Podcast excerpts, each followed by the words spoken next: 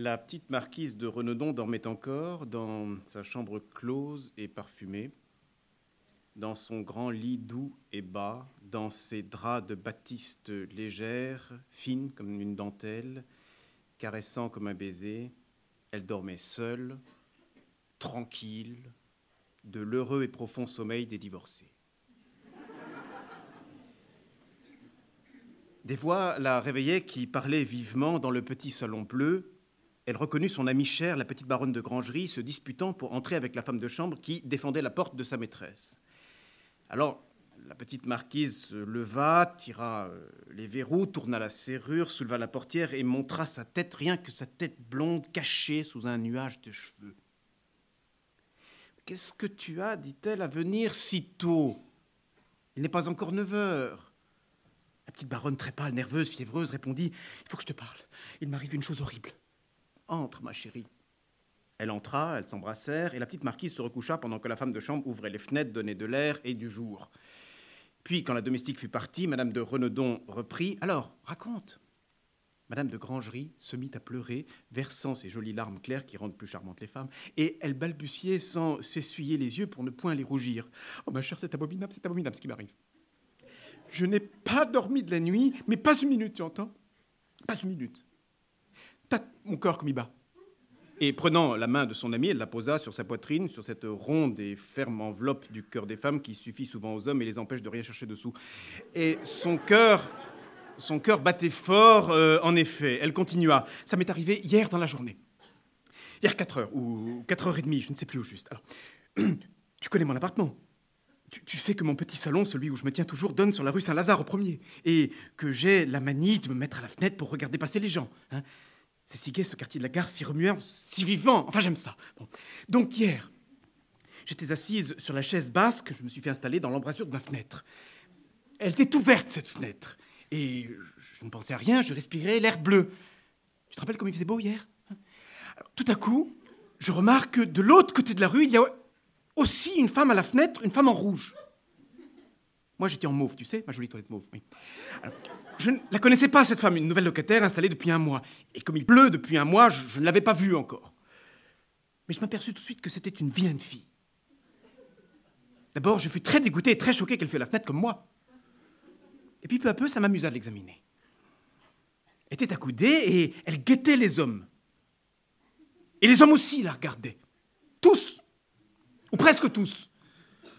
On aurait dit qu'ils étaient prévenus par quelque chose en approchant de la maison, qu'ils la flairaient comme les chiens flairent le gibier, car ils levaient soudain la tête et échangeaient bien vite un regard avec elle, un regard de franc-maçon. Le sien disait Voulez-vous? Le leur répondait pas le temps, ou bien une autre fois, ou bien pas le sou, ou bien veux-tu te cacher misérable? C'étaient les yeux des pères de famille qui disaient cette dernière phrase. Tu te figures pas comme c'était drôle de la voir faire son manège, ou plutôt son métier. Quelquefois, elle fermait brusquement la fenêtre et je voyais un monsieur tourner sous la porte. Elle l'avait pris, celui-là, comme un pêcheur à la ligne prend un goujon. Alors, je commençais à regarder ma montre. Il restait de 12 à 20 minutes, mais plus. Vraiment, elle me passionnait à la fin, cette araignée. Et puis, elle était pas laide, cette fille. Je me demandais, Comment fait-elle pour se faire comprendre si bien? Si vite, complètement? Ajoute-t-elle à son regard un signe de tête ou un mouvement de main Et je pris ma lunette de théâtre pour me rendre compte de son procédé. Oh, il était bien simple. Un coup d'œil d'abord, puis un sourire, puis un tout petit geste de la tête qui voulait dire Montez-vous Mais si léger, si vague, discret, qu'il fallait vraiment beaucoup de chic pour le réussir comme elle. Et je me demandais est-ce que je pourrais aussi le faire aussi bien, ce petit coup de bas en haut, hardi et gentil? Car il était très gentil son geste. Et j'allais l'essayer dans la glace. Ma chère, je le faisais mieux qu'elle. Beaucoup mieux. J'étais enchanté et je revins me mettre à la fenêtre. Elle ne prenait plus personne à présent, la pauvre fille, plus personne. Vraiment, elle n'avait pas de chance. Comme ça doit être terrible tout de même de gagner son pain de cette façon-là, terrible et amusant quelquefois, car, enfin, il y en a qui sont pas mal de ces hommes qu'on rencontre dans la rue. Maintenant, ils passaient tous sur mon trottoir, et plus un sur le sien. Le soleil avait tourné. Ils arrivaient, les uns derrière les autres, des jeunes, des vieux, des noirs, des blonds, des gris, des blancs. J'en voyais très gentil, mais très gentil, ma chère. Euh, bien mieux que mon mari, et que le tien, ton ancien mari, puisque tu es divorcé. Maintenant, tu peux choisir. Je me disais, si je leur faisais le signe, est-ce qu'ils me comprendraient? Moi qui suis une honnête femme. Et voilà que je suis pris d'une envie folle de leur faire ceci, mais d'une envie, d'une envie de femme grosse, d'une envie épouvantable. Tu sais, de ces envies auxquelles on ne peut pas résister. J'en ai quelquefois comme ça, comme moi. Est-ce bête dit ces choses-là? Je crois que nous avons des âmes de singes, nous autres les femmes. On m'a affirmé, du reste, c'est un médecin qui m'a dit ça, que le cerveau du singe ressemblait beaucoup au nôtre. Il faut toujours que nous imitions quelqu'un. Nous imitons nos maris quand nous les aimons, dans le premier mois des noces, et puis nos amants ensuite, nos amis, nos confesseurs quand ils sont bien. Nous prenons leur manière de penser, leur manière de dire, leurs mots, leurs gestes, tout. C'est stupide. Enfin, moi, quand je suis tenté de faire quelque chose, je le fais toujours. Je me dis donc, voyons, je vais essayer sur un, sur un seul pour voir. Qu'est-ce qui peut m'arriver? Rien. Nous échangerons un sourire et voilà tout, et je ne le reverrai jamais. Et si je le vois, il ne me reconnaîtra pas. Et s'il si, si, me reconnaît, je nierai, parbleu. Je commence donc à choisir. J'en voulais un qui fût bien. Très bien. Tout à coup, je, vois venir un grand blond, très joli garçon. J'aime les blonds, tu sais. Je le regarde, il me regarde. Je souris, il sourit. Je fais le geste. Oh, à peine À peine il répond oui de la tête Et le voilà qui entre, ma chérie Il entre par la grande porte de la maison. Tu te figures pas ce qui s'est passé en moi à ce moment-là. J'ai cru que j'allais devenir folle. Quelle peur Songe, il allait parler au domestique À Joseph, qui est tout dévoué à mon mari. Joseph aurait cru certainement que je connaissais ce monsieur depuis longtemps. Que faire, dit que faire? J'ai pensé que le mieux était de courir à sa rencontre, de lui dire qu'il se trompait, de le supplier de s'en aller. Il aurait pitié d'une femme, d'une pauvre femme. Je me précipite donc à la porte et je l'ouvre. Juste au moment où il posait la main sur le timbre. Je balbutie tout à fait folle. Allez-vous-en, monsieur, allez-vous-en, vous vous trompez, je suis une honnête femme. Une femme mariée, c'est une erreur, une affreuse erreur. Je vous ai pris pour un de mes amis et qui vous ressemblait beaucoup, et pitié de moi, monsieur. Et voilà qu'il se met à rire.